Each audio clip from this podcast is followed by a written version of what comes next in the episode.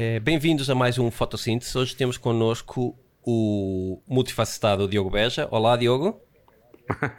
obrigado, obrigado, obrigado por isso. Mas é verdade. é, nós, nós, temos falado já muito ao longo desses anos, apesar de nunca termos estado juntos é, fisicamente. É não é? Nunca aconteceu.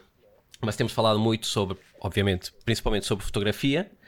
E, Sim. E depois chegamos à conclusão que tivemos algumas coisas no percurso que são até parecidas, não é? Passamos pelo, pelo técnico, é, dedicaste a uma área de, da comunicação, portanto, à rádio, e, e eu tirei um curso de pós-produção de áudio, portanto, sinto é que nós tivemos sempre aqui uma ligação à volta, talvez possa-se dizer, da tecnologia e, e do audiovisual.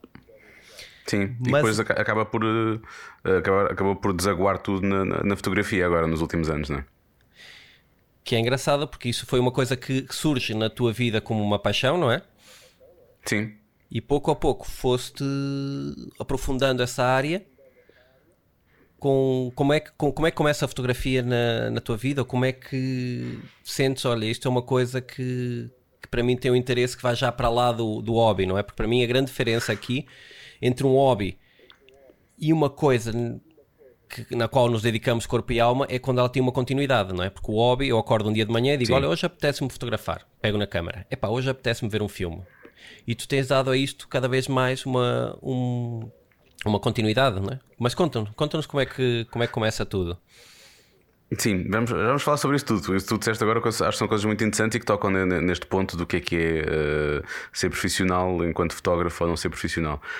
Um, ou um profissional da fotografia, chamemos assim. Uh, eu, eu lembro-me da fotografia, sempre faz parte da minha vida. A minha mãe, felizmente, andava sempre com uma, uma câmera atrás, talvez aquelas, aquela, aqueles pequenos paralelepípedos da Kodak, lembras? Sim, sim, sim. Tinhas que passar, passavas cá embaixo com o polegar, uh, o, o rolo à frente. Uhum. Uh, e portanto, eu sou o filho mais velho, portanto, os meus pais estão sempre a dizer que eu tenho o triplo das fotos dos meus irmãos, portanto, depois aquilo já, a dada altura, já não era tão, já não era tão interessante, só o, o primeiro é que era mais interessante. Mas é verdade. eu, eu vivia muito com isso. Eu, isso sempre fez parte da minha vida. E eu. Curiosamente, depois mais tarde, quando fui fazer eh, alguns, algumas formações na área da fotografia, eh, vi fotos minhas antigas e fiquei a pensar: olha, tu já tinhas aqui alguma, já havia aqui alguma noção, por uhum. exemplo, uhum. sei lá, de, de hum, composição, de, olha, sem, sem, saber já fazias algumas coisas. Um, mas a, a, fotografia apareceu mais a sério na minha vida e tu vais ficar contente com esta história. Uh, numa festa de aniversário de, hum, de um amigo meu, uh, epá, e ele tinha comprado no eBay uma X Pro 1 e estava com a, a 35 1.4. E o gajo passou-me aquilo para as mãos e disse: pá, experimenta isto. Eu tinha uma, pá, eu tinha uma Canon daquelas de 300 euros ou coisa assim, só uhum. para tirar fotografias quando ia de férias, aquele tipo de coisas que nós fazemos, né? Um, pá, e eu experimentei aquilo e ele tirou umas fotos à minha frente e eu fiquei a olhar para aquilo e pensei: pá, isto é absolutamente incrível. E desde esse dia, obviamente, como deves imaginar, todos os dias eu ia varrer o, o eBay à procura de uma, de uma X Pro 1. Um, e depois aconteceu, comprei a X Pro 1, comprei exatamente a 35 1.4, que não estava em mau estado, estava boa. Uhum. Um, fazia muito barulho, demorava um bocadinho a focar, mas isso eu acho que também é, faz parte da sua, faz parte da sua, do, do seu encanto. Um, e, e, foi nessa altura que eu achei, pá, eu tenho que aprender a usar isto como deve ser, eu não posso fazer isto assim em automático, ou às vezes as fotos ficam mais claras ou mais escuras e eu não percebo porque é que as fotos ficam assim. Uhum. Um, e então comecei a comprar umas revistas e, um, e uns livros, de, de, tipo manuais de fotografia, na verdade. E quando fui fazer a minha primeira formação já tinha mais ou menos umas ideias. Um, e então fiz só basicamente um curso de iniciação à fotografia que, que, é, que neste caso foi dado pelo Paulo Petronilho, uhum. não sei uhum. se tu conheces, que trabalhava na, hum, trabalhava na empresa, na empresa, ou trabalha ainda, uhum. um, e, foi, e portanto foi ele que. E ele tinha também uma Fujit, ele tinha uma, ele tinha uma X Pro 2, acho eu. Um, não, tinha uma XT2, assim é que é. Uh, e então ainda temos ali de volta das Fugis e não sei o quê, e portanto isso foi, foi muito engraçado. Uh, e depois acabei por ir parar ao Senjor, fiz dois cursos no Senjor com, com uma pessoa que depois fiquei a conhecer melhor, que é o António Pedro Santos, de quem eu gosto muito. Uhum. Fiz um curso de fotografia de rua e depois fiz um de edição fotográfica, portanto, de edição, não tratamento de imagem, mas edição no sentido de seleção, não é? De criar, uhum. contar uma história com as fotografias, porque eu acho que é muito importante, não é? É das coisas que mais me que mais me. Isto, estou só a falar de português, na verdade, mas a coisa que mais me chateia é quando estou a falar com alguém sobre ah, essa edição está muito boa e eu não, isto é só uma foto, portanto não há. Quer dizer, só se é a edição de eu ter escolhido entre as três ou quatro que tirei. Mas, não, o é tratamento, verdade. estás a falar do tratamento de imagens. Exatamente, as pessoas não diferenciam e esquecem que, que a edição, e é provavelmente um dos trabalhos mais difíceis para um fotógrafo. Aliás, é nós vemos muitas vezes os fotógrafos quando vão editar livros ou quando estão a fazer reportagem, inclusive há, há fotógrafos que levam um Mac para sessões fotográficas, para revistas, e já estão ali a paginar para ter uma ideia se esta fotografia funciona bem. Se for em dupla página, uma fotografia de um lado e uma do outro, já estão ali Sim. a avaliar que combinações podem eh, funcionar ainda durante o decorrer da sessão fotográfica. Do que está a acontecer, exato. Do que está a acontecer, sim. Nós fizemos um exercício nesse, nesse, nesse curso que eu achei muito engraçado, que é, uh, tínhamos que contar uma história qualquer, não sei se havia um tema, se era mais ou menos um tema livre. Um, e lembro-me que nós tínhamos que fazer a nossa edição e, e, tínhamos, e fazíamos par com outra pessoa. E, portanto, nós fazíamos a edição do trabalho, a nossa edição e a edição do trabalho da outra pessoa. Portanto, depois víamos como é que nós teríamos editado o nosso trabalho e como é que a outra pessoa teria editado o nosso, o nosso trabalho. E, e, e, o, e do outro lado a mesma coisa. E é muito engraçado perceber que nós temos ligação emocional às fotografias, não é? Uhum. E que às vezes tu olhas para aquilo e pensas. Hum, isto se calhar aqui nem faz, nem faz sentido ser aqui a quarta fotografia nesta série de oito. Mas tu gostas tanto da fotografia que tu vais fazer tudo e vais arranjar todas as desculpas para aquela fotografia ficar ali. Quando na verdade aquilo não faz sentido. E é giro porque depois a outra pessoa faz a tua edição e a fotografia não está lá. E porque realmente conta uma história melhor sem a fotografia. Isso é das piores coisas que eu acho que um fotógrafo pode ter. Por isso é que diz que o trabalho de edição é um trabalho difícil, e é verdade, é um trabalho muito difícil, porque é essa ligação, tu tens de cortar esse laço emocional a fotografias que tu fizeste. Sim, exatamente. E que não fazem sentido naquele trabalho. Às vezes funcionam sozinhas, mas não, não, num trabalho assim sequer não fazem sentido. E, portanto, a fotografia é, é tem, tem é esse complicado. papel que é, para além dela ser um registro, vamos chamar-lhe um, físico, do que se passou num determinado momento, ele traz toda uma carga emocional. Aliás, há muitas histórias que passam de geração em geração na família e que são despoletadas graças a ver uma fotografia, não é? Abrimos um álbum, olhamos Verdade. para aquela fotografia e de repente a nossa tia ou a avó diz: Ah, isto era o teu avô quando foi a não sei onde. E eu, se calhar, só sei essas, essas histórias hoje em dia graças a essa passagem de palavra via fotografia. Agora, quando nós o fazemos profissionalmente, nós muitas vezes não conseguimos diferenciar o lado racional, que é vou-me abstrair do contexto emocional e da relação que eu tenho com a fotografia e vão pôr no papel de alguém que não está contextualizada com esta fotografia. E aí vão saltar os erros técnicos, aí vão saltar, se calhar, esta fotografia não faz a ponte entre a anterior e a fotografia a seguir. Só que para nós Exatamente. aquela fotografia ou, ou, exigiu um esforço enorme ou aconteceu algo de especial e é aí onde os fotógrafos precisam, precisamos todos, de ter uma ajuda externa. Alguém que veja o, isto de fora. É um pouco como jogar xadrez, não é? Quando nós estamos sentados à mesa, cada ação que nós, que nós vamos tomar, nós temos um risco. Quem está a ver de fora não, não está a viver essa ameaça. Então acaba por Verdade. não ter tantos filtros e ver o jogo de uma forma muito mais objetiva. Sim, exatamente. E essa formação, portanto, é já vi isso. que escolheste várias formações em, em, em várias ah. áreas, não é? Sim, depois faltou, ainda, depois faltou ainda uma coisa, pois achei que já tinha feito demasiadas formações, né? já tinha feito algumas uh, coisas uh, pontuais e mais específicas, e então decidi, decidi fazer uma coisa mais uh, geral, então fui para o curso profissional do IPF, uhum. que, eu não, que eu não acabei, porque o curso profissional são dois anos, eu só fiz o primeiro, portanto é o, conta como curso avançado. Um, porque eu não aguentava mais um ano na, naquele regime, porque eu não tinha não tinha, não tinha tempo para, para tudo o que eu tinha para fazer, ser pai, uh, rádio ou outras coisas que eu tinha para fazer nessa altura e mais as aulas de todas as manhãs. E então um, ehm, eu, eu, já não voltei para o segundo ano porque ia, ia, ia, ia, haver muito mais trabalhos e era coisa já muito específica. Ia ter, ia ter fotografia de moda, ia ter fotografia de arquitetura, ia ter uma série de coisas pá, que eram coisas que eu adoraria fazer, mas que não, não, eu não, não, não teria conseguido ter tempo para elas. Ainda uhum. para mais, no final desse curso, desgraçados, eu, os continuaram levaram com a pandemia, portanto o segundo ano teria sido o ano passado, então Ui. não sei como é que esse, como é que esse ano terá, terá acabado, não deve ter sido provavelmente fácil porque hum, ali em março foi toda a gente para casa, portanto uh, houve aí essa. Não só na formação, essa... aliás, todo fotógrafo, se há uma área entre outras, como é óbvio, como são os cabeleireiros, como maquiadores, como a restauração, mas é uma área que um, a maior parte de nós uh, trabalha com a retratar, o, a documentar o que se passa, ou, ou trabalha, no meu caso, com o retrato corporate, quer dizer, e a publicidade, se eu não tenho pessoas com quem eu possa fazer o trabalho, eu estou completamente limitado nesse aspecto, não é? Houve alguns, alguns de nós que se reinventaram, alguns passaram a dar formações, alguns passaram a, a trabalhar no, noutras áreas que, de certa forma, podem manter a notoriedade e garantir que no nosso retorno, não é? Porque é complicado realmente e é uma fase que, que acho que todos os fotógrafos, e principalmente em Portugal, estamos a falar de um mercado onde 90 e muitos por cento dos fotógrafos são freelancers.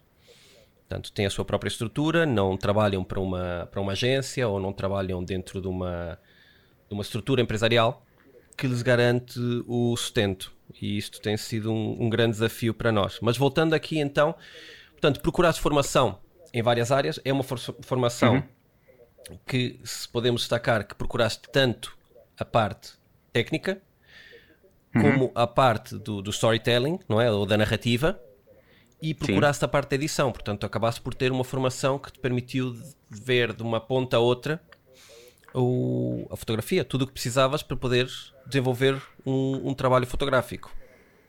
Sim, e também o de fotografia, fotografia de rua e a história da fotografia, porque eu acho que é importante compreender a história. A história tem uma coisa ótima que é tu uh, acabares por ficar a conhecer o trabalho de muitos fotógrafos, não é? Uhum. alguns clássicos, outros mais contemporâneos, e acaba, isso acaba por te inspirar também, não é? Não, não, não, quer dizer que tenhas que copiar, apesar de quando eu cheguei ao IPF, os exercícios que me davam era precisamente para copiar o trabalho tentar copiar fotografias que eu quisesse copiar de, de, de, fotógrafos clássicos, precisamente só para nós começarmos a, a perceber como é que poderíamos trabalhar a luz, uh, como é que controlávamos a, a exposição, etc. Todo, todo esse tipo de, de, trabalho. Portanto, as primeiras coisas foi. Mas ao fazeres isso, tu já estás a fazer uma edição dos teus gostos, na verdade, uhum. e estás já a procurar inspiração e a procurar um caminho para, para que poderá ser a tua fotografia. Portanto, uh, esse, esse é, um, é, um, trabalho que eu recomendo a toda a gente. Mas desculpa, interrompi-te, eu sei que estavas a ir a caminho de algum lado. Não, não, não, entretanto já, já, já entrei logo de cabeça nesse tema quando começaste a falar, porque saltou-me uma coisa que é importante, que é, ou, ou duas.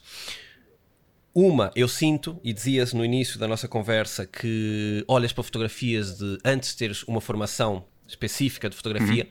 e vias, epá, aqui um potencial, aqui uns enquadramentos. Eu sinto que muitas vezes, quando nós levamos com aquela bagagem toda técnica, às vezes ela tem no início um efeito negativo. Ficamos tão uhum. focados eh, na composição, na exposição, no triângulo da luz e, e da abertura, que às vezes perdemos o momento da fotografia. E se calhar, antes de termos essa bagagem toda, nós sabíamos o momento do clique, porque aquela pessoa ia olhar para nós, aquela expressão ia surgir e às vezes ficava subexposta, sobreexposta, ligeiramente fora de foco, mas para mim aquela fotografia era mais rica do que aquela que, quando eu passo a ter muitas competências técnicas, fico tão focado nelas e sinto que muitas escolas eh, têm no, no programa curricular muito a parte técnica, acaba por ser muito técnica, técnica, técnica, e depois não dá espaço a essa criação por cima da, da técnica. E a segunda coisa que eu queria destacar daqui, que disseste bem, é da história, que é a cultura visual. Quanto mais fotografia nós vemos, mais assimilamos e mais do que plagiar, mais começamos a perceber, olha, eu gosto da forma como este fotógrafo compõe, ou aquele como Sim. usa a luz, e inconscientemente nós vamos absorvendo isso e a nossa fotografia vai refletindo isso. Até que chega um é ponto é que eu de repente vejo uma foto no feed, sentar a ver quem é que está a publicar a foto e digo, esta foto é do Diogo Beja. Significa que eu já, ou eu, ou nesse caso, o Diogo, já criou uma estética própria que se diferencia do resto e que as pessoas de fora já começam a, a reconhecer essa estética. Como é que tu te sentes em eu, relação eu, a isso? Eu, eu ia dizer que não concordo contigo porque. Então. eu, eu, eu, não acho. Não, eu concordo contigo plenamente no, em tudo o que tu disseste. Só, só, em relação a mim é que não, porque eu, eu, acho que não criei esse estilo ainda. É só isso. Eu não tenho um. Eh, ou seja, se, tu, se caso vires fotos da, da minha, da minha namorada, tipo, percebes que as fotos foram tiradas por mim. Se ela tirar uma foto com um telemóvel, já percebes a diferença em termos do tratamento uhum. que, que foi dado, porque, porque uh, aquilo já é o nosso trabalho de todos os dias e eu já. já às vezes já nem sempre bem como é que é de fotografar a minha, porque na verdade já fotografei todas as formas e mais algumas. Quer dizer, ainda falta algumas coisas, temos algumas ideias e vamos ter, vamos ter que, as, que, as, que as executar um dia. Um, mas, mas, mas isso acontece quando eu estou a correr um feed ou quando vejo uma foto de alguém, eu percebo, esta foto é. Por exemplo, acontece muito com os teus retratos no, no Instagram. Uh, a maneira como tu os tratas. E uh, eu gosto muito do, do, do.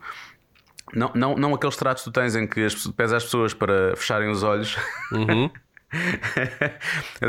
Apesar do foco estar no mesmo sítio, mas eu, eu, gosto muito da, da, da, forma como os teus, os teus retratos são muito lineados e o, os olhos parece que, parece que estão a brilhar. É uma coisa. Eu gosto muito, gosto muito dos teus retratos. E, portanto, quando aparece um retrato teu, eu por norma já sei, olha aqui está, isto é do Paulo, nem preciso olhar para o, nem preciso olhar para o nome. E isso acontece também com mais alguns, com mais alguns fotógrafos um, que eu sigo, que eu acho que isso é uma coisa ótima. Eu, de, isso, isso era das coisas que eu mais gostaria de ter, mas para isso eu também precisava de ter um. um um corpo de, de, de, trabalho que fosse mais, um, mais um, coerente, percebes? Ou seja, Sim. eu tanto posso um, eu tanto posso, por não aquilo que eu faço mais eh, agora no, no, que toca à fotografia, é fotografar coisas para a Mia ou com a Mia, uhum. um, como posso, há mais de um ano que eu quase não, vai, não vou para a rua com, com a câmera assim só para fotografar, ou tanto posso fazer fotografia de rua, que é uma coisa que eu adoro, percebes? Mas um, Tu vais ao, vais ao meu feed e é óbvio que encontras fotografias de rua, mas depois também encontras ou fotografias uh, minhas com a minha, ou fotografias de campanhas que eu, entretanto, acabei por fazer para o Instagram, esse tipo de coisas. Um, e, e, portanto, eu sinto que nem sempre. É óbvio que o tratamento que eu dou às coisas é quase sempre o mesmo. Eu, uh, eu trato as fotos. Eu, eu, e a minha podemos partilhar a mesma foto. Sim. Ela depois pede-me para eu mexer um bocadinho no Sim, Instagram. Tens uma linguagem que, que, é, que é consistente, que é coerente ao longo é, do trabalho que tu faço, desenvolves mas o tratamento que eu faço para ela é diferente do tratamento que eu faço para mim. Sempre que eu, sempre que eu, mesmo que eu faça a mesma fotografia, eu depois trato de forma diferente para mim e para ela. Já vamos falar sobre fotos... isso. Quando okay, formos falar okay, de, okay. de, marketing, vamos falar exatamente sobre isso. Marketing e comunicação. E isso, isso que estás a levantar aqui é um ponto muito, muito importante. Por exemplo, as fotografias. Tá, falávamos há bocado da, da ligação emocional. As fotografias, aquela uhum. série que eu tenho de olhos fechados, Sim. Eu, eu, trabalho muito a psicologia na, na, nas sessões fotográficas, eu trabalho muito a parte comportamental, a, a, comunicação não verbal, e aquela fotografia é claramente um exercício egoísta entre mim e o fotografado, ok? Porque eu peço à pessoa agora, fecha os olhos, a pessoa ainda está muito consciente da câmara, peço para relaxar e tiro uma fotografia de olhos fechados. E quando a pessoa vai abrir os olhos, eu digo uma, pessoa, uma coisa a essa pessoa, ainda vemos fazer essa fotografia, eu digo uma coisa que muitas vezes é muito pessoal para essa pessoa, ou emocional. E é por isso que às vezes eu tenho uma série em que tem três fotos em que nós vemos os olhos fechados, os olhos abertos e depois Sim. vemos a explosão do sorriso. Porque tem a ver, é uma coisa que só realmente eu e o retratado temos o contexto daquela fotografia. É que viveram aquele momento. É exatamente. que vivemos aquilo. Agora, essa explosão e um pouco aquilo que, que acaba de se refletir no meu trabalho, e dizias e bem, que é o, a forma como os olhos das pessoas falam, tem muito a ver com um trabalho que já eu fui pesquisar numa área completamente à parte da, da, minha formação, que era a psicologia e perceber como é que nós funcionamos, não é? Porque primeira coisa que nós fazemos quando entramos num set de fotografia é perguntar ao fotógrafo: o que é que eu faço agora? Quer que eu sorria? E eu penso assim: não, vai ser um sorriso amarelo, isto não, não, não vai me interessar para nada.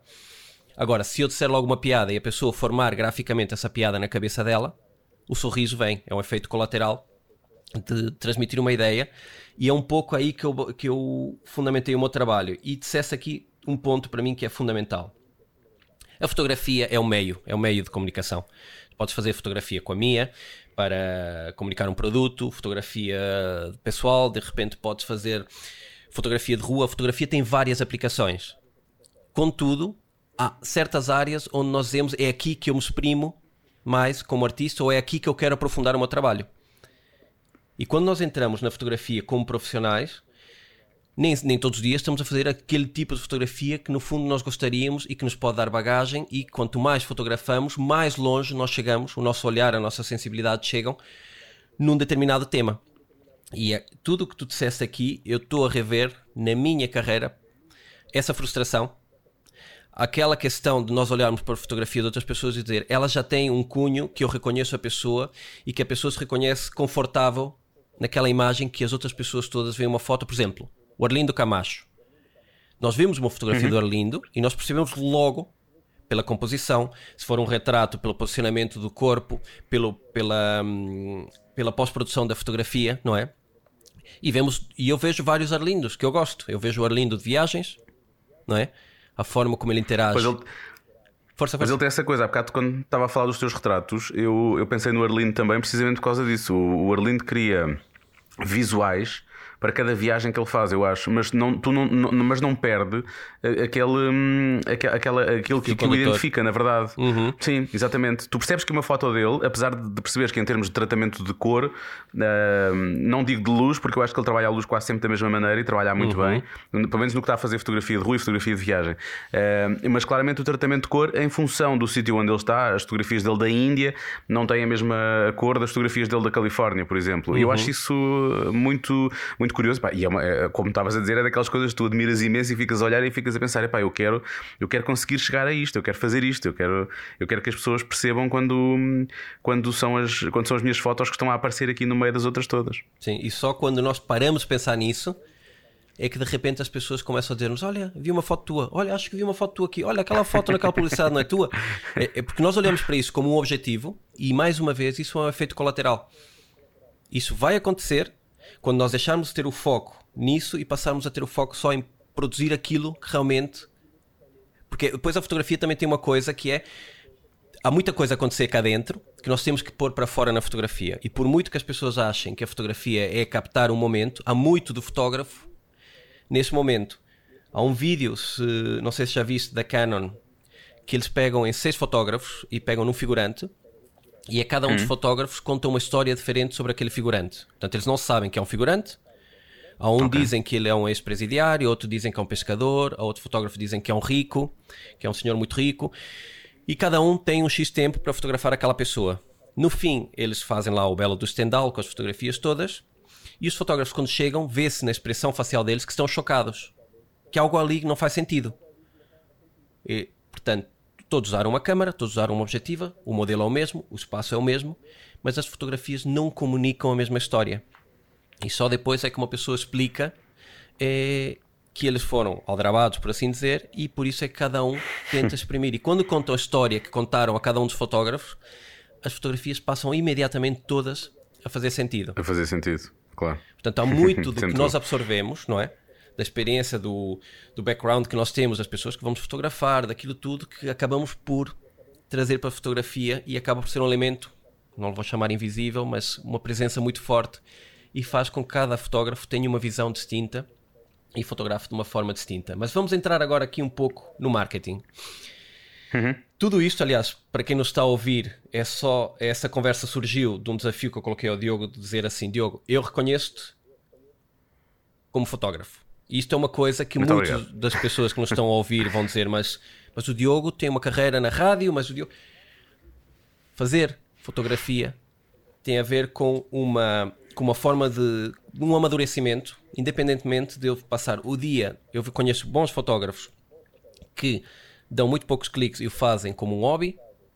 Eu conheço maus fotógrafos que fazem fotografia das 9 às 18 todos os dias. Portanto, acho que é uma daquelas áreas que tem muito, muito mais a ver com, com o estado de evolução e para onde nós queremos ir e como é que nós encaramos esta, esta área, do que propriamente a ver com o número de quilómetros, com a rodagem que nós temos nesta área, porque há pessoas que realmente não procuram evoluir.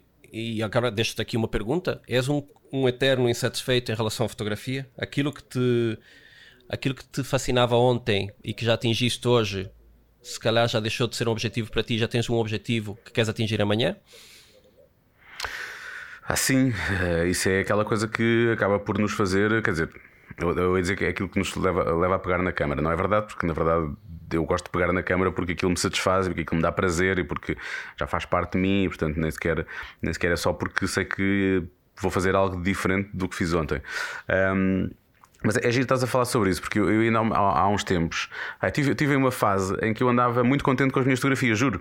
Eu andava numa fase em que devia ser, uh, sei lá, o, pá, o LeBron James no, no, nos playoffs da NBA, pá, em que tudo, tudo lhe corre bem, o gajo faz jogos de MVP todos os dias. Um, e eu andava a sentir-me assim, tipo, aliás, quase que, quase que olhava para as minhas fotografias um, e, e, sentia essa identidade que estávamos a falar há pouco, percebes? Uhum. E agora estou numa fase de dúvida. Nós, nós mudámos de casa há pouco tempo, a casa tem muita luz, eu pensei, isto vai ser espetacular, pá, e, e, epá, e, e já sei que as fotos aqui vão ficar incríveis e a maneira como estamos aqui aqui. Pá, e o que é certo é que eu ainda não consegui domar a luz que entra nesta casa e então tenho andado muito uh, a duvidar de mim próprio, tenho andado muito triste com muitas das coisas que faço. Uh, epá, e então deixa-me deixa num estado lastimável. Há, há coisas que Uh, em casa, uh, quando estávamos na, na, na, casa antes de termos mudado para aqui, na casa anterior, epá, eu já, já, conhecia mais ou menos a luz de lá, mesmo artificial, um, e portanto epá, eu conseguia controlar aquilo relativamente bem e por aí fora. Uh, eu dei por mim no, no outro dia a ter que fotografar comida. Uhum. Um, e eu apaguei as luzes todas da casa e fui buscar, fui buscar as luzes que eu uso para os vídeos do, do YouTube e, e preferi iluminar aquilo eu próprio porque sabia que podia controlar a luz. Porque um, não estava não, não fico minimamente contente sequer com as luzes que, que a casa tem, as artificiais. E, pá, eu, portanto, eu prefiro não fotografar com essas luzes, prefiro apagar tudo se tiver que fotografar à noite ou já com pouca luz e usar as minhas, porque, porque aí sei que, o, o que é que posso contar. Um, ah, pá, portanto, sim, a, a fotografia continua sempre a ter desafios para mim, nem que seja o nem que seja o desafio de, de, pá, de duvidares de ti, de, de, de, de olhares para as coisas que fizeste e de não ficar satisfeito, um, de estares ah, num sítio que, que, Isso é uma constante no meu dia a dia. Aliás, esta, esta é uma bem, é? área, é? é uma área muito delicada porque, um, trabalhamos muito com o nosso estado emocional. Se eu chego com um desgaste enorme a uma sessão fotográfica, eu sei que eu não vou render naquela ação fotográfica, que eu não vou estar com, com o meu instinto, com os meus sentidos eh, mais apurados para apanhar a, a, melhor iluminação, melhor como é que aquelas pessoas estão. Porque, por exemplo, em publicidade, quando nós estamos num set, basta uma pessoa estar de cara fechada, um assistente, uma maquilhadora, alguém de cabelos, alguém da produção, é o suficiente para aquela energia é, passar para a equipa toda. Passa para todos, não é? É passa, verdade. Passa e, e, portanto, nós temos aqui um trabalho, muitas vezes, quando estamos a liderar aquela produção, de ter que manter todos bem dispostos. E, para além disso, ter que estar a ver a fotografia, a ver a, iluminação. Às vezes estamos a trabalhar com iluminação natural, como disseste bem. A iluminação não é, é a mesma num local e noutro, não é a mesma numa determinada estação do ano e noutra, e não é a mesma numa hora e noutra. E principalmente quando vamos trabalhar com determinadas horas do dia, eu tenho que gerir muito bem o tempo, porque se passar o tempo, aquele, o sol desceu, acabou. Já não estava ali onde eu precisava, e depois, se eu estou a fazer um catálogo ou um editorial, já não há uma consistência. E depois, quando não há uma consistência, voltamos àquela parte da edição que falávamos há bocado e aquilo não bate certo.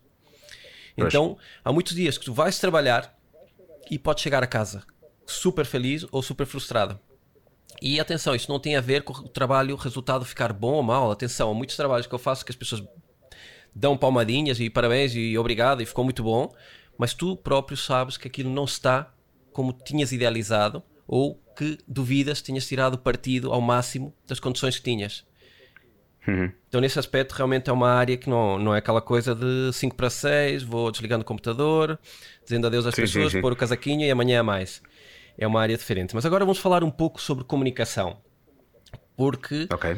é, já falamos a questão do, do fotógrafo enquanto profissional, não profissional, da evolução do fotógrafo, e eu encaro muitos fotógrafos e até invejo alguns fotógrafos que têm isto como hobby e digo, gostava de voltar a estar nessa posição, porque hoje apetece-me, vou com tudo. Uh, amanhã é não me apetece. Né? Sim, ou esse tema não me interessa, vou fotografar outro tema.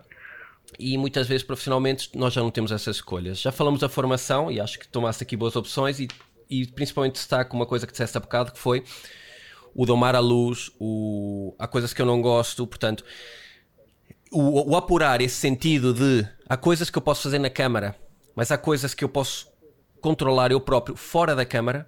Eu acho que é fundamental. Sim. Por isso é que eu não aceito muitas vezes quando me dizem, quando mostram mais fotografias e me dizem, ah pá, mas essas eram as condições que lá havia. É pá, se essas eram as condições, muda as condições.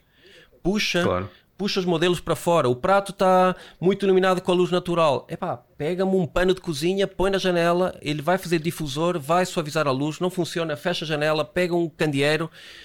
Nós temos que pensar para além do eh, eram as condições que tinha, ou falta-me isto, ou se eu tivesse aquilo, ou o pau tem umas cabeças a pro foto e pá, não é, não é isso que faz a fotografia, é, é o, o nosso olhar apurado e, e definir bem o que é que nós queremos ter ali como resultado. E é uma área que é muito importante dentro da, da fotografia para mim e que cada vez tem, um, tem uma importância maior na fotografia. Isto já falando um pouco, e vou falar hoje à noite numa entrevista sobre a formação académica em fotografia, que hoje em dia já não pode estar, para mim, a meu ver, tão dedicada à parte técnica e a mostrar-nos as diversas áreas da fotografia, mas devia ter mais cadeiras de marketing, de comunicação, disto e daquilo, e é uma coisa chamada marketing de influência e que, e que cada vez começa a ter um peso maior no que é toda esta área do, do marketing. E já onde, tem, já tem, não é? Já tem, já tem um peso brutal. Depois pode haver Enorme. Sim, sim. situações que nós podemos ver que podem ser melhoradas, mas o que é certo é que o marketing de influência move milhões, produz vendas e tem a ver com um aspecto muito mais emocional da fotografia, não é? Porque nós passamos a seguir as pessoas que nos influenciam, agora nós somos muito críticos com aquilo que elas publicam, ou a forma como elas publicam, ou como apresentam um produto, ou apresentam um serviço, não é? E é uma área que tu tens vindo a trabalhar muito. Quer dizer, eu, eu, não tenho vindo a trabalhar, eh, se calhar provavelmente gostaria de trabalhar mais, não é? Mas uh, eu trabalho, trabalho muito porque a, a, minha namorada é blogger há, há 10 anos, não é? Entretanto, o blog acabou por se transformar, transferir um bocadinho para o Instagram, não é? Uhum. Era o que estavas a falar. Hoje em dia, com, com as redes sociais, acima de tudo com o Instagram e o TikTok também, acho que já está a começar a trabalhar um bocadinho a esse nível. Eh, as marcas começam a virar-se muito para aí. Então, quando estamos fechados em casa há mais de um ano, quase, um, ou há um ano mesmo, um, não, não, há, não há outra forma do que explorar o digital porque o, o negócio está quase tudo online, não é? ou pelo menos uma uhum. boa parte dele nesta fase para os negócios. Um, continuarem uh, a funcionar e, e, e, em alguns casos até prosperarem, tem que estar, tem que estar online. Uh, e portanto já, já o faço há algum tempo, não é? Não, não tanto pelo lado, eu acho, acho que agora faço mais, não tanto pelo lado de as pessoas saberem que eu faço rádio e me conhecerem daí, ou das coisas que eu fiz lá para trás na televisão e depois de ser ou não ser, uh, ter ou não ter não sei quantos seguidores aqui ou ali, mais, mais porque estou com a Mia já há mais de um ano e portanto a Mia tem trabalho todos os dias, na verdade, mesmo que aquilo não seja um trabalho que é pago, aquilo faz parte do que, do, do, do que, uh, uh, do que acaba por alimentar este, este outro trabalho dela também, não é? Que eu, uhum. ela tem que, tem, tem que colocar. Eu, por exemplo, eu, eu falho a esse nível uh, claramente, não é? Se tu queres ter um certo engagement no Instagram e se, tens, e, e se queres crescer, sempre que eu coloco alguma coisa eu tenho a noção clara de que o meu número de seguidores aumenta. Uhum. Mesmo assim, eu sou muito pouco, eu sou muito inconsistente no que toca a publicar uh, fotos no Instagram. Eu, por norma, faço stories quase todos os dias, mas eu fotos. Porquê? Lá está, o lado muito crítico, não é? Quer que aquilo uhum. fique bem por aí fora, mas depois acaba às vezes por, ter uma coisa parva que é ter, se calhar, duas campanhas seguidas, porque isso eu tenho mesmo que publicar. Foi assim que ficou combinado, não é? E eu isso também não quero. Eu, eu, eu não quero transformar. Porque uma coisa que estavas a falar aí, que é esta coisa do marketing de influência, era aí que eu ia chegar, isto é tudo muito bonito se aquilo for uma coisa que faça sentido e que seja real. Uhum. E aquilo que eu sinto muitas vezes em muitas coisas é que aquilo é, um, é falso, não é? Eu já, eu já disse que não a marcas porque eu não me identifico com a marca, não, não vou fazer uma coisa com uma marca. Uh, se depois aquilo que eu vou estar a escrever ou aquilo que. Um, ehm, não vou dizer o que vou estar a fotografar, para mim fotografar é sempre divertido e é um desafio, portanto Há coisas que até podem ser, até podem ser engraçadas. Há uns tempos, por exemplo, queriam-me queriam oferecer um relógio. Não, não, era só oferecer e, obviamente, diziam, ah, depois puderes partilhar. Não sei o que. Eu pensei, eu tenho, sei lá, 15 relógios. Nos últimos tempos eu não tenho usado um sequer. Eu ia achar muita graça fotografar aquele relógio, que eu fui ver o, o relógio até era engraçado, mas eu pensei, pá, Vou, vou, ficar com o relógio só pelo desafio de o fotografar. Podia ter feito isso, na verdade, e depois partilhava e se calhar as fotos até resultavam bem por aí fora. Mas eu disse: olha, não vale a pena, porque eu não tenho usado relógio agora nos últimos tempos e uh, apesar de, eu acho, acho, que era giro, se teria sido giro fotografar o relógio e criar aqui uma, uma estética para isso. Eu achei que naquela altura não era provavelmente prioritário, até porque isso foi em dezembro e em dezembro houve imenso trabalho, felizmente, e portanto foi assim uma altura uhum. meio louca. E achei que, não, achei que não justificava. Agora, todos os dias tenho coisas para fazer, isso é certo, porque sim, sim, com, sim. com, a minha não há, não, não há horas mortas. Mas aqui, Hoje já tivemos aqui definir. Deixaste aqui várias, várias ideias, para mim são muito importantes. Um, ser genuíno. Aliás, porque eu sei que não, não, a influência, o, o influencer acaba por ter seguidores também pela forma e pelo conteúdo e pela forma como se exprime, como comunica, não é? E dizias e muito uhum. bem, quer dizer, não faz sentido. Imaginem que eu apareço nos stories todos os dias a tomar banho e a lavar o cabelo com Pantene Pro V e de repente faço uma mega um, campanha com Head and Shoulders. As pessoas vão olhar e vão ser críticas, não é? E, e o, eu nunca vi ninguém a discutir contra um, com um outdoor ou com um mupi na rua mas as pessoas nas redes sociais acabam por ser bidirecional e podem se virar não é? contra aquilo. E se aquilo não for orgânico, e eu aí muitas vezes critico e não é o influencer, eu critico às vezes é a agência ou a marca que decidiu contactar aquele influencer para promover o seu produto, porque algo ali não bate certo, não é? Sim. Eu colocar uma pessoa a comunicar um determinado produto cuja sua audiência nunca viu o influencer com aquele produto, não me faz sentido. E número Sim. dois, é, há uma coisa que eu vejo muito nas fotografias que fazes com a minha e que eu gosto muito é que vocês introduzem o, o produto no storytelling das vossas redes, ok? O produto não aparece ali do nada a ser apresentado e desaparece no dia seguinte. Portanto, aquilo que dizias o relógio muito bem, quer dizer, se eu não estou a usar relógio, se eu não apareço sem relógio todos os dias, não me faz sentido agora de repente ah, aparecer sim, uma fotografia, olhar Sim. para o relógio e a ver que horas são porque eu não uso relógio. É uma coisa que, que eu vejo no, no marketing de influência que é muito bem conseguido por alguns influencers barra agências, porque depois há pessoas que trabalham com, com uma equipa que dá consistência e que dá qualidade e já está uhum. mais do que provado que uma boa fotografia traz muito mais engagement que uma má fotografia. Tenha um claro. bom copy, não tenha um bom copy. Mas é, é aquilo que, eu, que falávamos há bocado ainda em, em off, que era vocês apresentam-me um produto, mas o produto não é o centro da atenção. Não utilizam as redes sociais ou o número de seguidores que têm como uma janela da apresentação do produto. As pessoas estão aí ver-vos porque acham piada. Aliás, eu posso dizer aqui em casa, cada vez que eu acabo de trabalhar e estou aí para a sala para, um, para ir fazer jantar, ajudar com o jantar, a primeira coisa que eu ouço é ou é a tua voz ou é a da minha. Que a Carolina está a ouvir o vosso podcast. ok? Portanto, é uma relação que já ultrapassa uh, o meramente eu seguir e pôr um like aqui, um like ali. Aliás, as próprias redes estão a evoluir, o podcast está a ganhar brutalmente uh, exposição, o YouTube também está a ganhar alguma força e, e acaba por ser muito mais delicado. E é por isso que eu acho que hoje em dia o marketing de influência pode ter muita força quando o produto é bem conseguido, quando ele é comunicado Sim. naturalmente e não aparece do nada, e quando é bem apresentado. Quer dizer, uma coisa que a mim me mata é quando eu chego de manhã ao Instagram e vejo oito influencers a promover o mesmo produto com o mesmo copy e as fotografias praticamente todas iguais, que é uma, uma fotografia Sim. manhosa numa casa de banho com o produto a esfregar a cara e a foto número 2 do, do carrossel é a fotografia do produto em cima de uma bancada. Sim. Tu olhas para aquilo e dizes, isto para mim até joga pela inversa, eu, eu não, não me apetece ir ver este produto. É, Olho é para péssimo, própria... eu acho que acaba acaba Força. por. Eu, eu já tive esta conversa, desculpa interromper, eu já tive esta conversa com a minha imensas vezes e não é, não, é, não é por culpa dela, é precisamente por causa dessas agências. Há umas que trabalham bem, há outras que trabalham menos bem. E eu já, já lhe disse: qual é o interesse de uma marca ter 10, 12 pessoas a, a promoverem um produto à mesma hora, uhum. no mesmo dia? Tu vais ver aquilo, ok, vais-te cansar do produto, na verdade, aquilo chega a ser contraproducente. Depois, todos dizem a mesma coisa, todos têm exatamente o mesmo esquema, porque a primeira é uma fotografia, não sei o que é com o produto, a seguir é a aplicar o produto e a terceira é só a caixa do produto, ou a segunda é a caixa do produto e a terceira é a aplicar. Pá, e aquilo é, uh, é, é, é, a dada altura, se tu vires outra vez aquela coisa do, do, do, produto, já, vais, já sabes o que é que aquela pessoa vai fazer, apesar de ser uma pessoa completamente diferente. E essa falta de liberdade e de criatividade que é dada às pessoas, para já é um atestado de incompetência que é passado às pessoas, e algumas delas precisam uhum. realmente disso porque, porque não, não, não conseguem lá chegar sozinhas, infelizmente. Um, por outro lado, a marca não percebe que até ganhava mais em comunicar uh, dois ou três numa segunda, se calhar a horas diferentes, comunicar outros na quarta, comunicar outros no sábado e assim até espalhar a mensagem ao longo de, de, de, de mais tempo. Às vezes pode, a campanha pode ser uma coisa muito mais uh, concentrada no tempo, não é? E se calhar uhum. não, lhes dá jeito se... ah, mas também não façam tudo ao mesmo tempo, espalham ao longo do dia.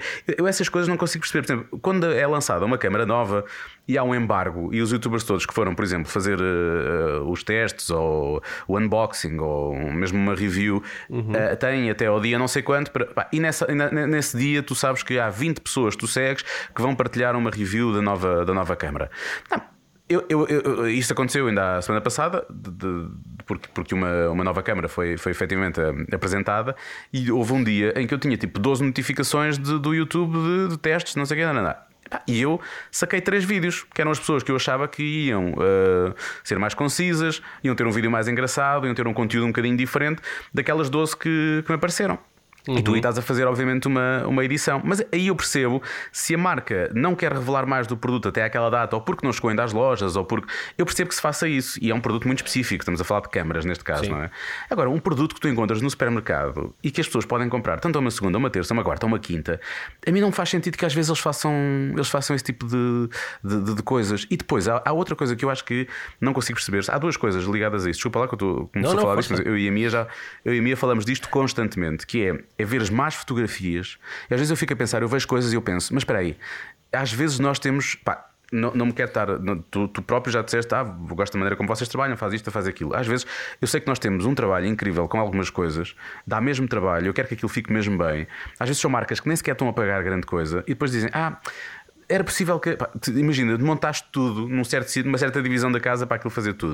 Uh, entretanto, o cliente não responde no dia, só responde no dia a seguir. Tu já desmontaste tudo, obviamente, não vais, estar, não vais ter a tua casa hipotecada com, em termos de espaço e de, de, de tudo só por, só por causa uhum. da, da, daquela situação. E tu pensas, pá, o trabalho ficou bem feito, em princípio não há problema nenhum, não é?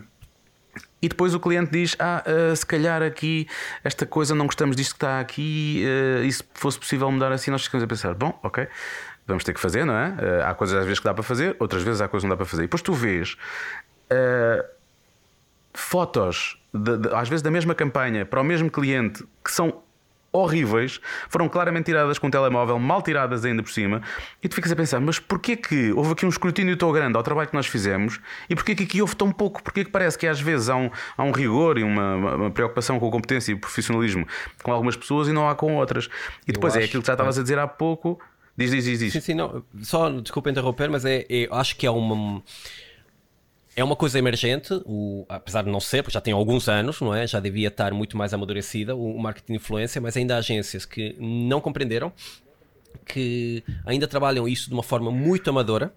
E a outra coisa que o digital veio a trazer, que é a possibilidade de alterar tudo até a última, da última, da última da hora. E passa uma ideia muitas verdade. vezes que o fotógrafo, ah, mas tens aí o equipamento, é só fazer um clique, isto é digital, isto não há. Eu acho que na altura em que isto era em rolo e tinha que ir para, para revelar, e, e o, era muito mais. Uh, o cliente via um, primeiro um produto tangível, a revelação, o negativo, tão feito, aquela produção acabou. É, tinha outro, outros formalismos que hoje em dia esse trabalho não tem. Então acaba por ter esse, essa coisa de estarem sempre a pedir e não perceberem que, eh, por exemplo, quando eu faço uma produção publicitária, às vezes estão lá 500 mil euros entre equipa, meios técnicos e, e adereço. E todos estamos Mas, conscientes que aquilo não se pode reproduzir no dia seguinte. Aqui no marketing de influência, acabam por achar que tudo não, não traz esforço, e aliás, eu reconheço aqui que há muitos influencers que fazem um trabalho de produção magnífico, há outros que contratam, isto já depende, obviamente, também de budgets e afins, não é? Que, que variam claro. muito de campanha para campanha, mas eu sinto que muitos clientes ainda se perdem pelo número de seguidores e não pelo engagement real da sua campanha. E acho que dão Pronto, essa... a possibilidade a certos influencers que tenham 300, 400 ou 500 mil seguidores que em alguns casos eu ponho a mão no fogo se realmente são reais ou se, for, se vem de uma mobile farm. É, e então desse praticamente aceitam que a fotografia seja uma coisa qualquer e de outros que têm uma produção muito boa, que se calhar têm número de seguidores inferiores, mas que provavelmente estão a promover mais o produto e estão a ter mais impacto, mais uh, vendas, uh, são mais exigentes com eles. E, e aí, mesmo às vezes, a própria adjudicação dos trabalhos também, também tem muito a ver, porque um, ehm, já aconteceu, é óbvio que pá, acontece constantemente e a mim não me choca, faz parte do, do trabalho. Vais a jogo e às vezes ganhas, outras vezes não. Uhum. Mas já, já, me ofereceram, já me ofereceram campanhas em que pedem orçamentos, pedem uma ideia, não sei o quê, ok, dás. Um, ehm, e depois dizem, o cliente decidiu não, decidiu não fazer, ou então o cliente não tem orçamento agora, não sei o que mais. E depois tu vais ver alguém que tem, sei lá, 10 vezes mais seguidores, ou sei lá, eu tenho 30 e tal mil, mas vezes alguém com 100 mil, com 400 mil, ou coisa assim, e fica a pensar, bom, já, esta pessoa não pediu o mesmo que eu pedi. E depois ficas a pensar, isto é claramente só pelo número de seguidores, uhum. porque na verdade este produto nada tem a ver com esta pessoa. E é assim, a mim não me choca, o dinheiro é da, é da marca, se a marca acha que deve apostar mais em número e não tanto. Eu, eu não tenho nada a dizer. Eu, eu fui a jogo, mostrei as minhas cartas, joguei, joguei a mão que tinha pá, e provavelmente não ganhei, não é? Portanto, uhum. uh, e está tá tudo bem, e está tudo bem, eu não, não, não, não fico chateado. Às vezes fico mais chateado se é um produto que me diz muito e que ainda por cima eu fui contactado para, para tentar uh, comunicar, se, se, se, fizesse, se fizesse sentido, e, pá, e depois vejo a ser uh, não tão bem comunicado um, por outras pessoas, só porque efetivamente foram, foram, foram escolhidos com base nisso que estavas a, a dizer. Critério, isso lá está. Eu acho continua a ser efetivamente um, e acho que é mau, é um, é um, é um trabalho baseado em números, porque talvez seja a melhor forma de medir ou a única forma de medir, uh, e não tanto depois em, em, em relevância do, do, do, conteúdo em função do público-alvo do mercado que, que, a que essa pessoa chega. Sim, aliás.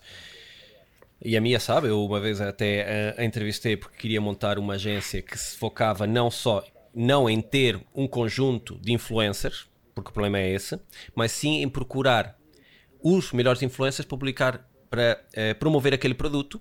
E há uma outra coisa que acontece muito aqui, que é um erro, outro erro crasso, que é, eh, portanto, se eu estou aqui com três influencers e cada uma tem 300 mil seguidores, eu estou a chegar a uma audiência de perto de um milhão. E eu digo, não, atenção, se são três influencers, eh, mummy bloggers, por exemplo, a probabilidade de sobreporem os seguidores é altíssima, não é? Se claro. é um tema que eu gosto, se eu gosto de fotografia, eu vou seguir fotógrafos, não vou seguir uh, escuteiros. Significa que se fizerem uma campanha com X fotógrafos, eu vou passar o meu feed e de repente vou ver o mesmo copy, o mesmo produto e aquilo acaba por, uh, por massacrar. E o que é certo é que muitos relatórios que eu vejo de campanhas dizem audiência 900 mil e eu digo não, 400 mil talvez. Porque quem segue esta vai seguir também esta e esta, ou quem segue aquele vai seguir o outro e o outro. Portanto, é, mesmo esses números acabam por, por ainda. Eu acho que falta ainda alguma maturidade. Eu trabalhei uma vez com uma, com uma marca grande, uma campanha com três figuras públicas, e eles tiveram uma estratégia brilhante que foi atribuíram a cada uma dessas figuras um produto. Um produto diferente da gama.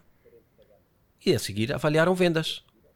E aí foi onde foi muito claro uh, a perceber-nos de quem produzia os seus conteúdos próprios e de repente fazia uma filmagem de 3 minutos dentro de uma casa de banho com 2 metros quadrados, pouco iluminada, com um eco horrível, a apresentar como aplicava o produto. E, por exemplo, a influencer que eu trabalhei fazia vídeos de 40 segundos, com 7 mudanças de plano, com uma iluminação que não parecesse uma mega produção, uma ligeira musiquinha de fundo, e ver, passado um ano, com que influencers daqueles três eles renovaram campanha e com quais não. Porque se refletiu diretamente em vendas. E muitas vezes não se está aqui a avaliar, ou não, não há meios por exemplo, uma Prozis tem o seu código de desconto e eles conseguem no fim do uhum. dia avaliar, ok, o impacto Sim, claro. deste, desta pessoa é este, o impacto daquela pessoa é o outro. Mas muitas dessas campanhas acabam por entrar assim numa zona etérea que apareceu a campanha daquelas 10 uh, eh, influencers e eu não tenho como identificar o retorno que aquilo traz diretamente à marca, não é? Mas pronto, deixamos já esse lado, acho que já, já deixamos aqui uma bela nota, não só para fotógrafos, mas também para muitas agências e influencers. Eu acho que devia ser mais profissionalizado. Eu vejo esse mercado uh, lá fora e vejo muito mais uh, um trabalho mais rigoroso e às vezes fala-se, ah, não são budgets maiores, obviamente nós temos um mercado de 10 milhões, nós formos aqui o país ao lado nós temos 45 milhões, fomos outro país ao lado já temos eh, 70 e tal milhões, 80, portanto obviamente que os budgets também vão se refletir em função em função dos mercados e do retorno que as marcas têm, mas o que é certo claro. é que há bons influencers que têm uma estrutura de comunicação e fazem um bom produto, há influencers que podiam ter e não têm porque sentem que não precisam e a outra coisa que eu também noto é que alguns influencers não se vão adaptando ou readaptando e o público vai mudando o tipo de procura que tem. E sinto muito, principalmente isso com, com, com a entrada dos podcasts, é, com as mudanças de vida, não é? Porque há influencers, querendo ou não, que acabam por ser identificados com uma determinada área, ou lifestyle, ou, ou bebés, ou viagens. Pronto, os viagens praticamente devem estar a um ano e picos sem, sem produto, sem conteúdo para produzir, Sim. não é? E vão ter que se reinventar se querem continuar, porque querendo ou não, é uma coisa que muita gente acha que o influencer é uma pessoa que tira umas fotos fixas e publica ao fim do dia, sai do seu emprego e publica. E é importante que as pessoas percebam que isto é um emprego uh, muitas vezes full time. Sim, Portanto, é verdade. É que elas vivem disto, não é? E agora, para chegarmos aqui à parte final, e eu gostava de perceber um pouco contigo, por exemplo, essas, essas produções que vocês fazem. Uhum. Uma produção normalmente tem uma agência, no... tem um, um criativo, chega uma ideia, temos um diretor de arte, e nós, quando fazemos essas campanhas com para as redes sociais, acabamos por ter que fazer todas essas tarefas, não é? A pré-produção, a execução. Como é, que, como é que elas surgem? Como é que vocês as, as preparam? Bom, uh, é... hoje, por exemplo, tenho duas coisas para fotografar com a Mia, uh, mas já está mais ou menos definido. Uma delas não, mas a outra já está mais ou menos definida. Aliás, a Mia foi trabalhar e eu essa vou já, vou já fotografar. Mal nós acabemos de gravar, eu vou já, vou já fotografar essa, porque é uma coisa de produto e é fácil. Um, depois a outra, vamos, vamos, vamos pegar quando ela chegar a casa. Um, isto é casa a casa, obviamente, não é? É claro que uh, quando ela, sei lá tenho que fotografar um vestido, eu já sei que vou ter que ir fotografar, pelo menos uma das fotos tem que ser de corpo inteiro, né? porque uhum. vamos, ter que ver o, vamos ter que ver o vestido. Um, epá, e, e, por norma não, não mudo o cenário, é fotografada no mesmo sítio, que é para ter a mesma luz, que é para aquilo fazer sentido quando, quando a foto é tratada, mesmo que ela depois Uh, mesmo que ela depois acabe por, sei lá, ou sentar-se, ou depois faça uma, uma foto uh, mais, mais apertada, enfim.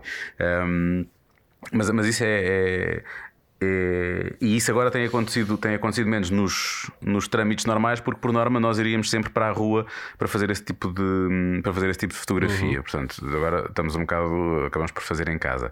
Aquilo que nos dá mais prazer agora e aquilo que nós pensamos mais, na verdade, são os conteúdos vídeo, um, ehm, porque muitas vezes interagimos um com o outro, um, ehm, é tudo feito em casa, a maior parte das vezes. Uh, eu, eu, tenho, eu tenho algum material, felizmente, um, ehm, porque, porque há, bocado, há bocado não te contei, uma das coisas que me vou entrar para a fotografia era para perceber precisamente como é que funcionava a luz para poder depois uh, tentar ser uh, uma espécie de videógrafo e portanto uhum. uh, entrei pela fotografia para perceber como é que poderia depois fazer melhor vídeo um, e portanto isso é das coisas que mais nos mais nos mais nos dá prazer agora efetivamente o fazer, fazer vídeo tipo um, e como é uma coisa a dois, mesmo que seja uma coisa só em que ela está a mostrar algo, ou, está.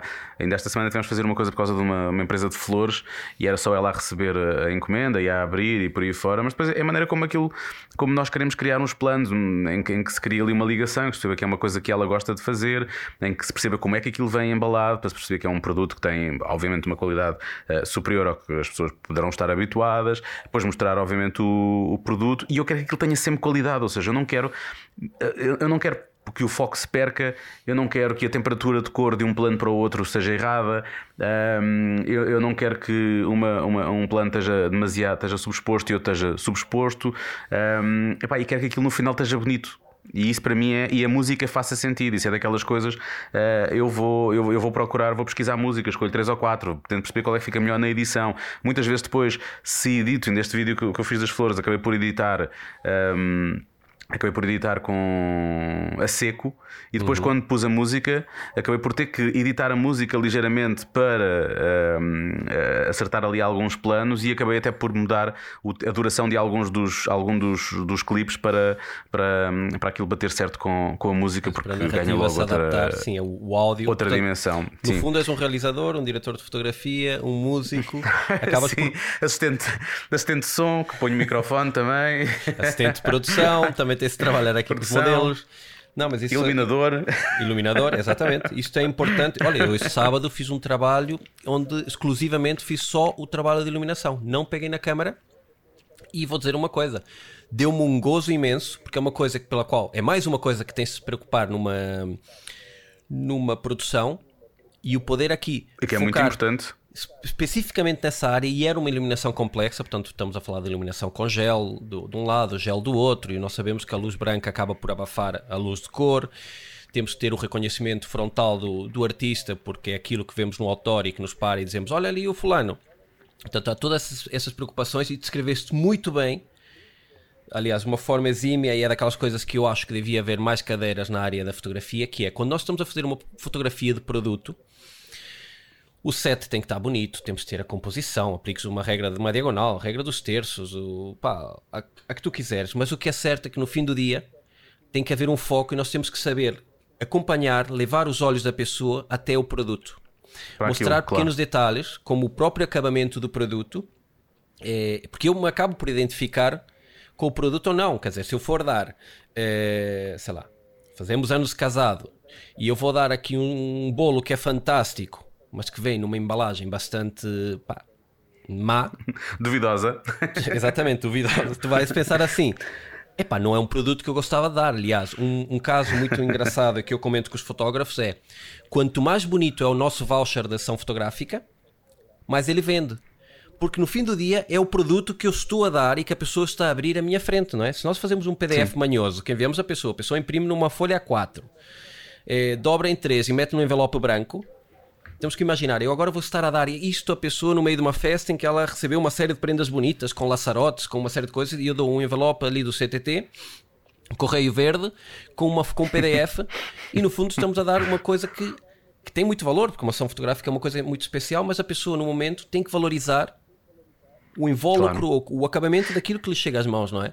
Portanto, isso... Opa, é, é, tipo um cartão de visita, é quase como se estivesse a dar um, uhum. um Tá, tá, tá, na verdade, estás a dar um presente à pessoa e aquilo tem que, tem, tem que saber a presente, não é? Não tem que saber a um. Olha, está aqui uma coisa impressa, está aqui um PDF impresso em papel branco, é uma coisa lá está.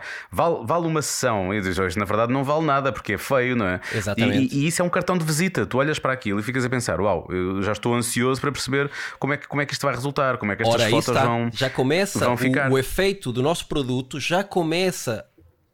Um, a, ser, a, a, produzir um efeito na pessoa no momento em que ela recebe aquilo e vê uma coisa com qualidade e diz: Uau, vou ter uma ação. Pá. Inconscientemente nós associamos essa qualidade. Do, do, isso é o que eu digo às pessoas: não é por algum motivo que eh, todo o acabamento dos produtos da Apple tem o acabamento que tem, até o mais ínfimo detalhe de uma caixa de um Mac que nós vamos comprar. É bonita, uhum. não é? Eles até têm patentes da, da iluminação que utilizam para fotografar os produtos deles. Quer dizer, se eu for utilizar uma iluminação igual, com aquele reflexo em que aparece o produto, a luz projetada de uma certa forma, existe uma patente. Portanto, isso mostra como, nesta área do marketing, o trabalho da fotografia é fundamental e, por muito que diga o contrário, nós vamos comer sempre com os olhos.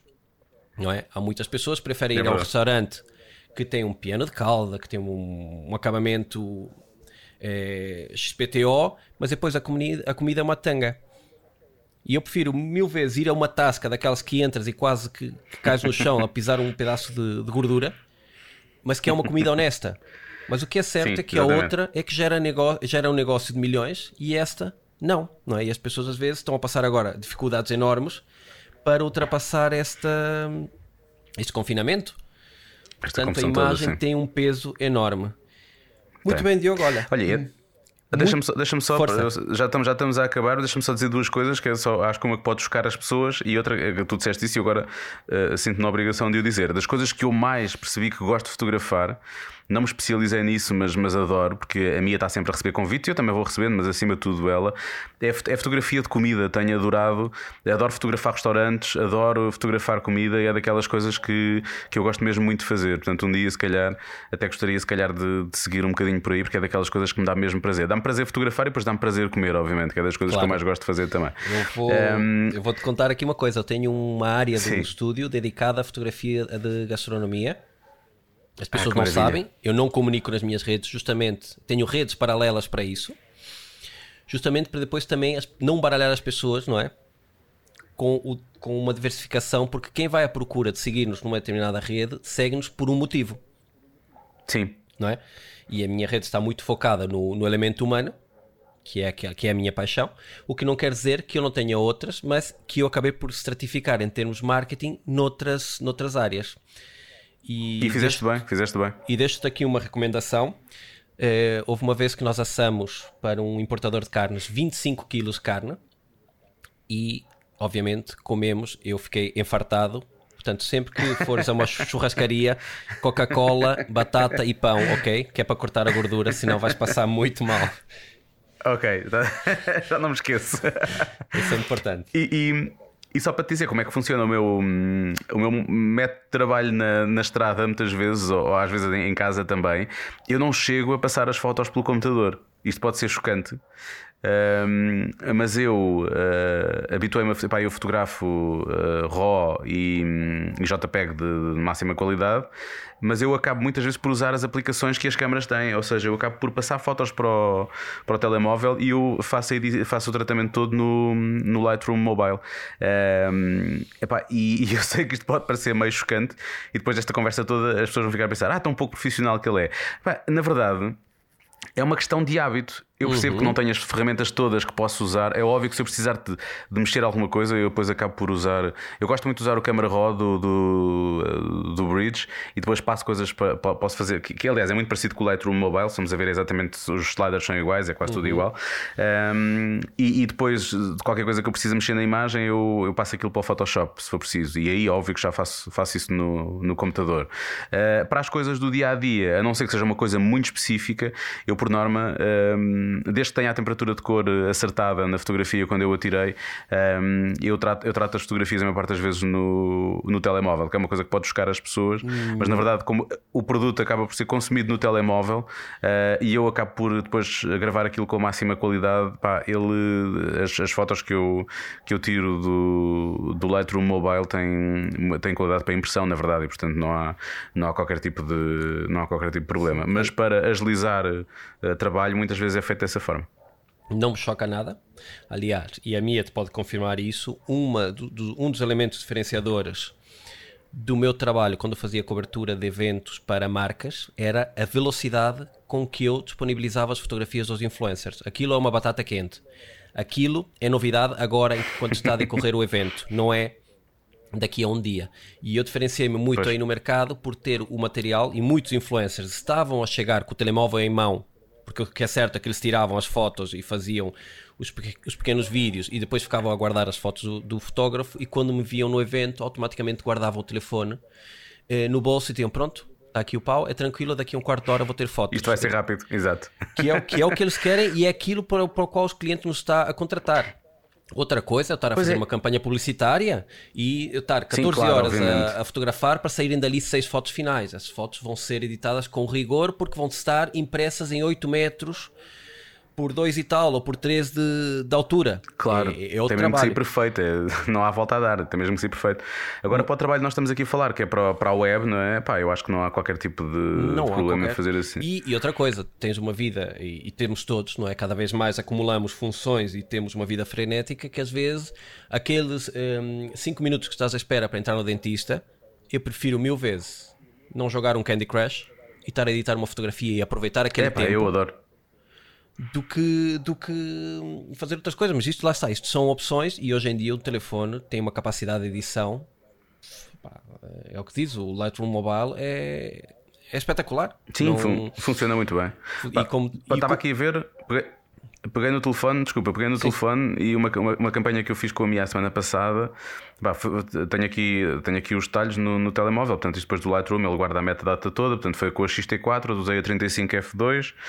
Um, pá, e ela tem, tem, uma resolução de 22 megas, está com 16 megas de tamanho, 16 eh, megabytes. Pá, portanto, Sim.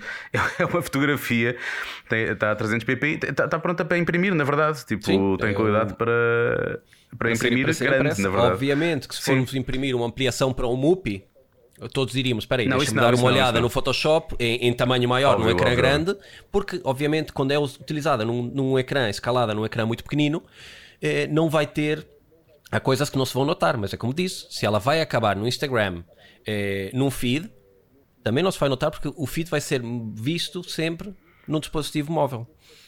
Sim, e, vai ser comprimida. Depois eu prefiro dar-lhe o máximo de qualidade quando ela vai, vai fazer algo para uma, quando ela vai, vai, vai, colocar online uma campanha, para ter o máximo de qualidade, porque depois o Instagram vai comprimir aquilo tudo, tal como o YouTube também faz com os vídeos e por aí fora. Portanto, eh, eu prefiro sempre que haja um pouco mais de qualidade na, na, na fotografia que ela, que ela recebe, ou que eu partilho também, um, ehm, para depois uh, isso acabar por colmatar um bocadinho aquilo que as, as, as, redes sociais, as plataformas vão, vão fazer com, com o conteúdo. É que isso, ainda por cima, é win-win-win. É, é win para a marca que está a apostar em nós, porque vai ver um produto diferenciador em termos de qualidade.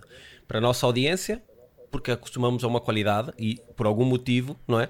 Nós identificamos um produto de qualidade maior engagement do que num produto de, de fraca qualidade e vemos isso nas fotos. Eu, eu noto influencers que eu vejo uma campanha que eles tenham feito com os telemóveis e depois uma campanha feita com uma câmera fotográfica e com um acabamento de iluminação melhor e vemos logo os números. Aquilo agrada visualmente mais às pessoas e as pessoas vão parar mais para olhar para o produto.